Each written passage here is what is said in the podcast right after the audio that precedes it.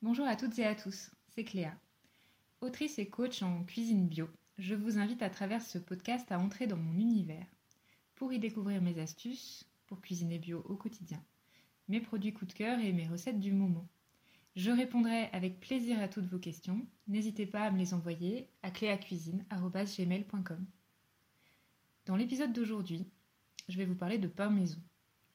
Le pain maison, et particulièrement le pain au levain, est devenu une telle tendance culinaire qu'on pourrait presque se sentir coupable de ne pas en élever un, sur le mode si t'as pas de levain, t'as raté ta vie. Il faut dire que le levain, c'est génial.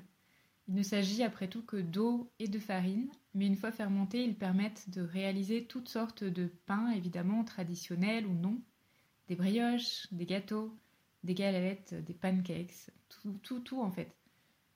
Valérie Zanon, grande spécialiste du levain, et hôte du podcast Vilain Levain, l'explique d'ailleurs très bien. Même un levain inactif est utile car il va jouer un, rôle d'exhausteur de goût dans toutes sortes de recettes, notamment celles qui contiennent du chocolat, des épices. En l'occurrence, euh, sa recette de brownie au levain est assez culte, je crois, à ce titre. Vous allez me dire, oui, j'ai bien compris, mais j'ai déjà un chien, un chat, deux enfants, un travail à plein temps et du temps de loisirs à préserver. Il est vrai que si on veut vraiment se lancer dans le levain en mode passionnel, il faudra penser à le nourrir, à l'observer et à s'adapter à sa petite ou grande forme pour boulanger ou pâtisser dans la foulée. Ce qui nécessite du temps et de l'organisation. Or, qui dit temps plus organisation dit mathématiquement charge mentale, une charge qu'il faudra bien porter d'une manière ou d'une autre. Oui, mais non. C'est là que je voudrais vous parler de la règle du 80-20. Pour utiliser un levain maison, personne ne vous oblige à vous lancer à 100% dans la passion du levain. Certes, c'est hyper intéressant d'envisager toutes les possibilités qu'il offre et de donner le maximum pour avoir un levain en pleine forme. Mais je suis prête à parier que nombre d'entre vous n'osent pas se lancer, de peur de l'engagement et de la charge mentale qu'ils s'imaginent devoir fournir s'ils y vont pleinement. Nourrir un levain tous les jours, deux fois par jour, faire du pain quand il est en forme, même si moi je ne le suis pas. En vrai, parfois, on n'arrive pas à se lancer dans un nouveau projet, et posséder un levain en est un, parce que l'on place la barre trop haut. Le perfectionnisme est un vrai frein au changement, et je sais de quoi je parle. J'ai attendu plus de 4 ans pour lancer ce podcast, parce que j'avais en tête qu'il fallait faire quelque chose de parfait, avec un son euh, parfait, un joli générique, et une régularité de coucou suisse. En fait, je plaçais la barre beaucoup trop haut. C'est en la mettant plus bas, disons à 80% de sa hauteur initiale, que j'ai enfin pu lancer un podcast très imparfait, avec un son très moyen et sans jolie musique, mais qui a le mérite d'exister, enfin. J'en suis ravie parce que je prends beaucoup de plaisir à échanger avec vous grâce à lui. Bon, mais revenons à notre levain. Comme vous peut-être, je pars de très loin côté pain maison. Quand j'ai démarré mon blog en 2005, c'était une époque où j'ai voulu essayer plein de choses nouvelles en cuisine. Je me souviens, à cette époque, j'avais peur des recettes à base de levure de boulanger. Et je n'avais même pas conscience qu'il était possible de faire et d'entretenir son propre levain à la maison. Vieille pensée limitante personnelle, j'étais persuadée que ça pouvait marcher pour les autres, mais pas pour moi. J'étais convaincue que jamais ma pâte n'allait lever, levure de boulanger ou pas.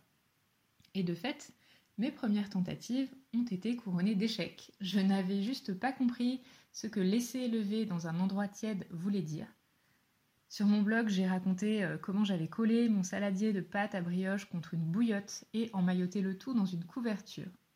Et puis, j'ai découvert qu'en fait, il suffisait de préchauffer le four à 50 degrés puis de l'éteindre et de placer la pâte à l'intérieur comme dans une étuve en fait. C'était finalement très simple et mes pensées limitantes sont finalement tombées les unes après les autres au fur et à mesure de mes essais. Avoir envie de posséder un levain, mais penser qu'il constitue une charge mentale et un travail au quotidien trop important pour se lancer, est une pensée limitante. Il suffit d'opter pour le 80-20 et de descendre la barrière. Au risque de faire bondir les pros du levain, je vais vous raconter comment moi je procède. Je garde mes levains, ah oui j'en ai deux, un au blé et un au petit épeautre. Je garde mes levains donc au frigo. Je les nourris au minimum une fois par semaine, même si j'ai pas besoin de faire du pain avec, juste pour les entretenir. Et parfois c'est tout, parfois je les nourris et puis je les remets euh, au frigo jusqu'à la semaine suivante. D'autres fois, j'ai décidé de faire du pain, donc je pense à les sortir 24 heures avant à peu près, et je les laisse dans un endroit tiède, comme celui de tout à l'heure. Je m'organise pour cela en fonction de mon emploi du temps, et non pas l'inverse. En gros, si je sais que je suis assez présente à la maison, je sais que je vais pouvoir faire du pain. Faire du pain, en fait, nécessite euh, assez peu de temps de travail. Il faut juste être un peu organisé parce qu'il y a différentes étapes programmées dans le temps qu'on ne peut pas euh, trop trop décaler. Et puis finalement, au bout de trois ou quatre fois où j'ai fabriqué du pain au levain à la maison, j'ai fini par le faire euh, les yeux fermés, en programmant simplement des alarmes dans mon téléphone pour penser à façonner la pâte ou à l'enfourner par exemple au bon moment. Donc je suis clairement à 80%, voire même peut-être encore moins, de ce qu'il est possible de faire avec un levain, et j'ai décidé de laisser toutes les questions techniques, toutes les questions de détail, donc ces 20% là, de côté. Parfois mon pain est très réussi, parfois beaucoup moins. Mais je suis très heureuse de faire de temps en temps mon pain maison. Et je suis très heureuse d'avoir un levain pour utiliser ces rafraîchis. Donc ça c'est le, levain qu'on ne nourrit pas et qu'on met de côté dans un bocal au frigo. Dans des galettes que je cuis à la poêle une fois par semaine et qui sont moelleuses, vraiment délicieuses. Et puis le reste du temps, bah, j'oublie en fait que j'ai un levain. Donc c'est pas optimal, mais ça fonctionne. De la même manière, je vous invite vraiment à explorer l'univers du pain maison, avec des recettes encore moins contraignantes que celles qui contiennent du levain. Vous pouvez, par exemple, mélanger simplement de la farine avec de l'eau, du sel et un peu d'huile d'olive pour faire des tortillas, des wraps, des galettes maison vous cuirez simplement dans une poêle. Je vous donne la recette aujourd'hui sur mon blog. Elle s'appelle tortilla maison. Donc ni levure, ni levain, ni four dans cette histoire. D'ailleurs, si vous n'avez pas envie d'allumer le four, vous pouvez simplement utiliser un cuit-vapeur. Ça, c'est le genre de choses euh, qu'on peut bricoler assez facilement, euh, même dans une, par exemple, une location euh, sans four ou un appartement tout petit, ou bien l'été quand il fait vraiment chaud. Cuire le pain à la vapeur, c'est vraiment génial aussi quand on a une pâte un peu trop liquide et qu'on n'a pas envie, pas le courage de, la rattraper pour la façonner correctement. Donc si on a raté sa pâte par exemple. On la glisse dans un moule qui rentre dans le cuit vapeur et on cuit pendant une cinquantaine de minutes. En vérité, moi c'est comme ça que je prépare chaque semaine mon pain favori, mon vrai pain préféré, qui est à base de levain de petit épeautre. C'est une recette que j'ai prise dans le livre de Félicie Toxé, Cuisine végétarienne à la vapeur. Et elle est simplissime. En fait, on peut faire naître un levain de petit épeautre en 4 jours, juste avec de la farine de petit épeautre et de l'eau. Et ensuite, on va le conserver euh, en le nourrissant simplement une fois par semaine. Moi, je le garde au frigo depuis euh, des mois, voire peut-être plus d'un an maintenant. On le laisse gonfler ensuite quand on veut faire du pain dans un endroit tiède. On mélange les ingrédients au robot. Donc moi je mets simplement de l'eau, de la farine de petit épeautre, du levain, du sel et un petit peu de graines de sésame. On mélange soit au robot, soit avec une cuillère en bois. On a une pâte assez liquide qu'on va laisser reposer quelques heures. Et puis, euh, quand, le, quand, le, pain est assez gonflé, on va lancer une cuisson à la vapeur qui dure un peu moins d'une heure. Ça donne un pain extrêmement moelleux, un peu comme un gâteau. Personnellement, c'est comme ça que je le préfère.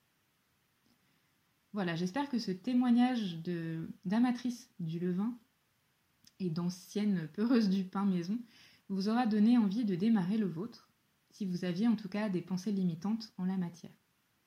La règle du 80-20, c'est une méthode que j'applique dans beaucoup de situations du quotidien, pour lutter contre une tendance euh, naturelle au perfectionnisme ou à la procrastination. Parfois ça va ensemble. Et c'est une méthode qui parle à beaucoup de personnes que j'ai accompagnées via mon programme de coaching. D'ailleurs, à ce sujet, je viens de mettre à jour la page de mon blog qui décrit mon approche, et j'ai ajouté une nouvelle formule que je pense vraiment efficace, il s'agit d'un suivi régulier, sur une base mensuelle, pour aider les personnes qui ont du mal à mettre en place le changement, dans la durée. soit parce qu'elles ont peur de faire des erreurs, soit parce qu'elles ont l'impression de ne pas en faire assez ou de ne pas savoir s'organiser. On fait donc un point régulier, de manière toujours euh, individuelle, pour constater à chaque fois l'ampleur et la qualité des changements déjà effectués, et puis planifier les micro-actions à entreprendre pour poursuivre cette dynamique. Donc si ce suivi vous intéresse, vous pourrez en trouver le détail sur mon blog cléacuisine.fr, rubrique coaching. Voilà, c'est tout pour aujourd'hui. Comme je vous l'annonçais la dernière fois, les deux prochains épisodes vont être consacrés à des interviews de personnes, de personnalités inspirantes que j'avais envie de faire entendre et de faire connaître pour ceux qui n'en auraient pas encore entendu parler. Donc je ne vous en dis pas plus aujourd'hui et je vous donne simplement rendez-vous les deux prochains jeudis pour découvrir ces épisodes. À très bientôt!